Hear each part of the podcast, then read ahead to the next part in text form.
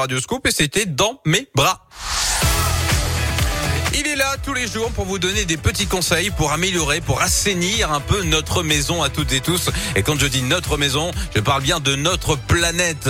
Pour ça, il est là comme chaque jour dans la Terre, la Pierre et vous. C'est Philippe Lapierre, bonjour. Bonjour Yannick, bonjour à tous. Alors, il paraît que vous avez une bonne nouvelle pour notre planète. Pour cette année 2022, euh, vous allez nous parler des invendus de cette année. Racontez un peu. Oui, les invendus qui désormais doivent être donnés, recyclés ou réemployés. En tout cas, ils n'iront plus à la poubelle. Les vêtements brûlés ou, ou les meubles qui terminent à la benne, c'est fini. C'est une nouvelle règle depuis le 1er janvier. C'est tout nouveau donc. Hein. Les producteurs et les distributeurs ont l'interdiction de détruire leurs invendus. Il faut savoir que ça représente quand même un marché de 4 milliards d'euros de valeur marchande, dont 1,6 milliard d'euros rien que pour le secteur des vêtements et des chaussures. Alors c'est une double bonne nouvelle parce que d'abord, eh bien ça évite le gaspillage et ensuite ça va favoriser le don aux associations qui en ont bien besoin. Ça concerne les produits non alimentaires. Hein. Là, on parle pas de l'alimentation, Ouais. bien sûr. On parle par exemple des produits électroniques, des piles, des textiles, donc les vêtements, euh, des meubles, des produits d'entretien ou d'hygiène, des équipements de cuisson, des aliments ou encore des produits de loisirs, des livres et enfin des fournitures scolaires. Alors pour s'en débarrasser, les entreprises donc ne peuvent plus jeter, elles peuvent commencer par les donner. Certaines d'ailleurs le font déjà depuis plusieurs années. 21% des invendus étaient écoulés par des dons en 2019.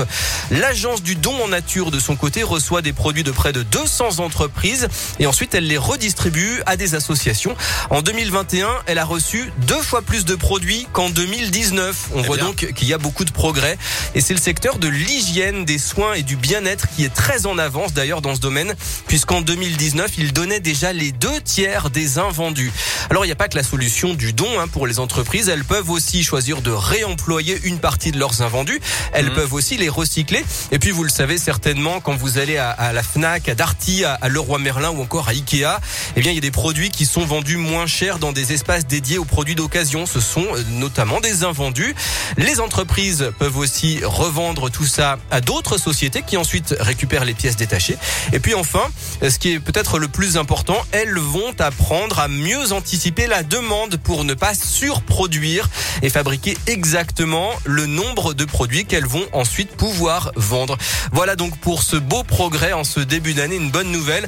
Vous pouvez retrouver des liens utiles pour mieux comprendre sur euh, radioscoop.com bien sûr et sur votre appli Radioscoop. Exactement. Merci beaucoup, la Terre, la Pierre et vous. De retour demain, même heure à 11h50. Merci beaucoup, Philippe.